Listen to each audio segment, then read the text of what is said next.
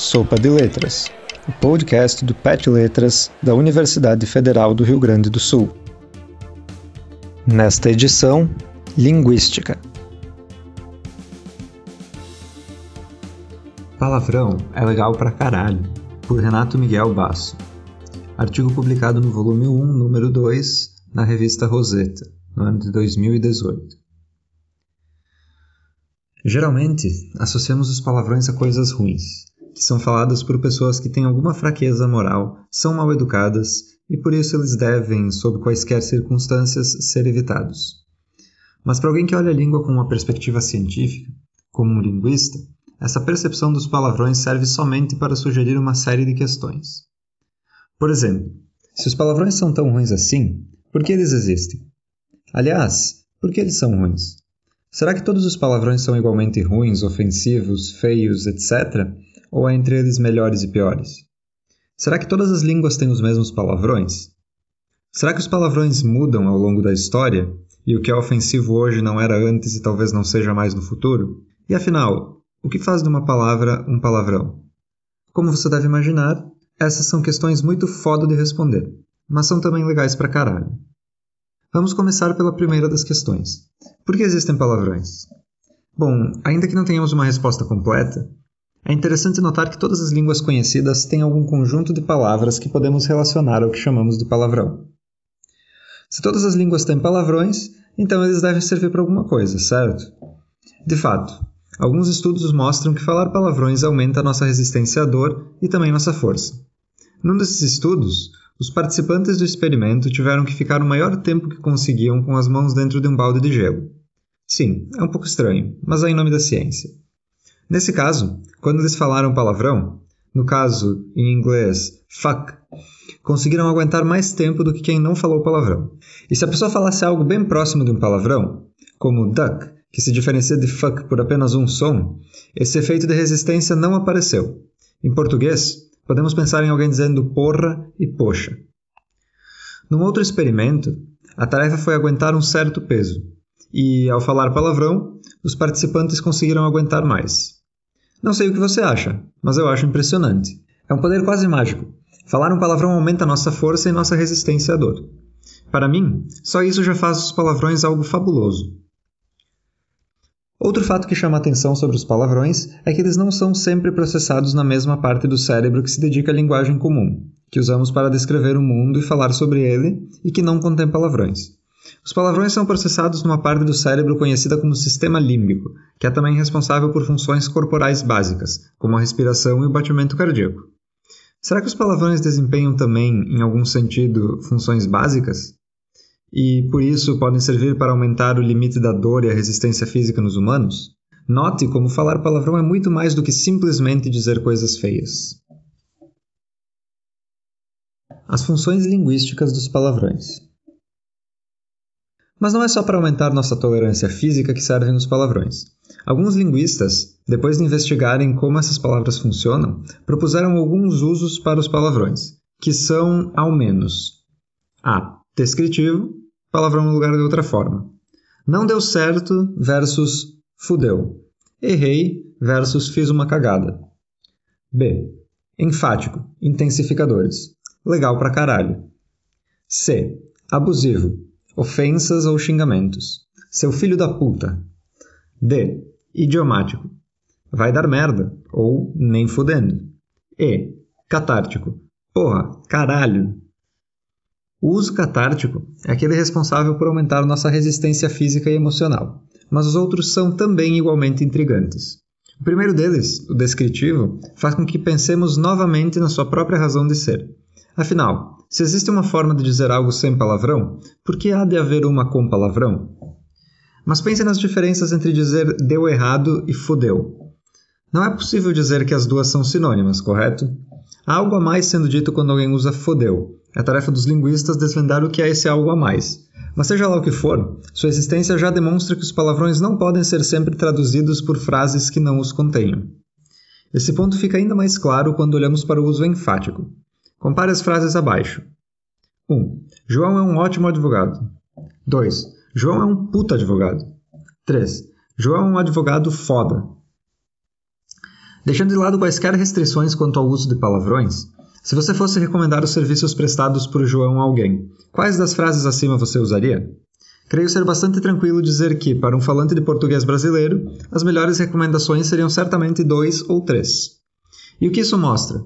Que os palavrões têm um importante uso como intensificadores, salientando características e gostos. Dois, três. Afinal, João não é só um ótimo advogado, mas é um puta advogado. Ou melhor dizendo, ele é um advogado foda. Assim como o uso descritivo e enfático, os palavrões podem ser usados em expressões idiomáticas. Vemos os palavrões sendo usados na criação de novas palavras e expressões que trazem consigo um nível a mais de significado, e por isso são diferenciadas de suas contrapartes sem palavrão. Qual jeito melhor de dizer não em português brasileiro do que nem fudendo?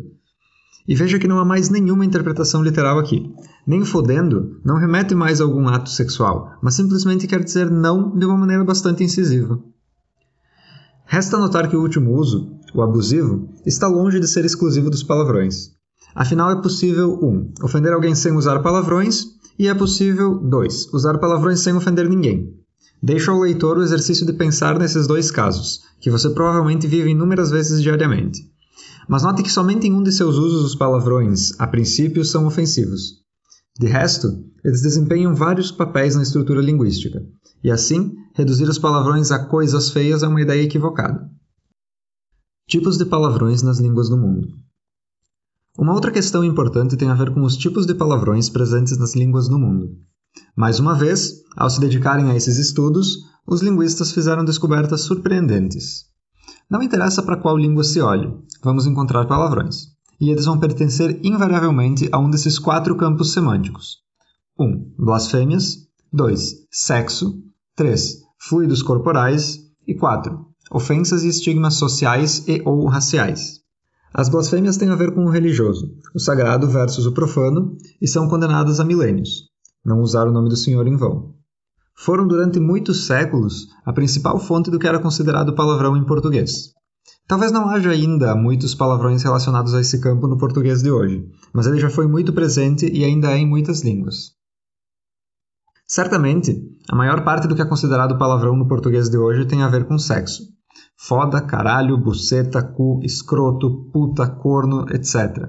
E fluidos corporais. Bosta, merda, mijo, porra, etc. Ainda nesses campos, encontramos os itens relacionados à linhagem familiar, filho da puta, puta que pariu, etc. São áreas bastante ricas e produtivas para os palavrões, e tem alguns dos itens considerados mais pesados atualmente. Finalmente, o último campo que fornece os palavrões para as línguas humanas é aquele que tem a ver com itens que discriminam e ou ofendem indivíduos e grupos de indivíduos por suas características físicas e papéis sociais. Aqui encontramos os termos racistas, homofóbicos, xenófobos e inúmeros outros que, infelizmente, são muito frequentes no português falado no Brasil hoje em dia, revelando uma faceta bastante ruim da nossa sociedade. Esses itens são particularmente sensíveis a questões sociais proeminentes numa certa época e tem quase sempre um grande poder ofensivo. É interessante notar que na televisão do Brasil de hoje, toleramos alguns dos palavrões que têm a ver com sexo e fluidos corporais, mas não se pode usar um termo racista ou homofóbico com razão, se quiserem saber minha opinião. Como podemos ver, por mais criativos que possamos parecer quando se trata dos palavrões, eles formam na verdade um grupo bastante coeso nas línguas do mundo, e elas acabam por se especializar num ou noutro campo. Assim, há línguas cuja maioria dos palavrões tem a ver com o campo da blasfêmia, e outras nas quais eles vêm do campo do sexo ou dos fluidos corporais, etc. E assim é possível classificar as línguas de acordo com a proveniência de seus palavrões. Quem diria, hein? Palavrões e tabus sociais. Já deve ter dado para perceber que nem todos os palavrões têm o mesmo peso.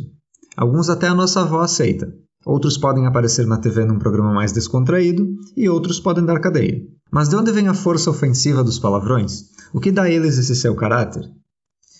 Os palavrões surgem de áreas que são consideradas, por algum motivo, tabu numa certa sociedade e numa certa época. E ao longo das línguas, como vimos, essas áreas são bastante comuns: sagrado, sexo, corpo, papel social. O peso de cada palavrão e sua força ofensiva vão variar de acordo com a valoração social que cada uma dessas áreas recebe numa dada época. Assim, no momento em que os preconceitos racial e social são fortemente combatidos, não é de se espantar que itens ligados a injúrias raciais e à orientação sexual sejam fortemente ofensivos. Numa outra época, Os termos mais fortes pertenciam, por exemplo, ao campo do sagrado.